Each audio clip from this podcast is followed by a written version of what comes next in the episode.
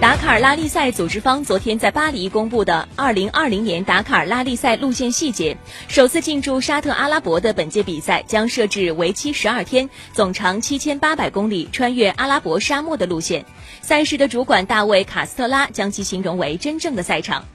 根据了解，本届达喀尔拉力赛将于二零二零年的一月五号从沙特城市吉达发车，十二天后在吉迪亚收车，全程七千八百公里，包括五千公里的特殊赛段，其中五个赛段超过了四百五十公里。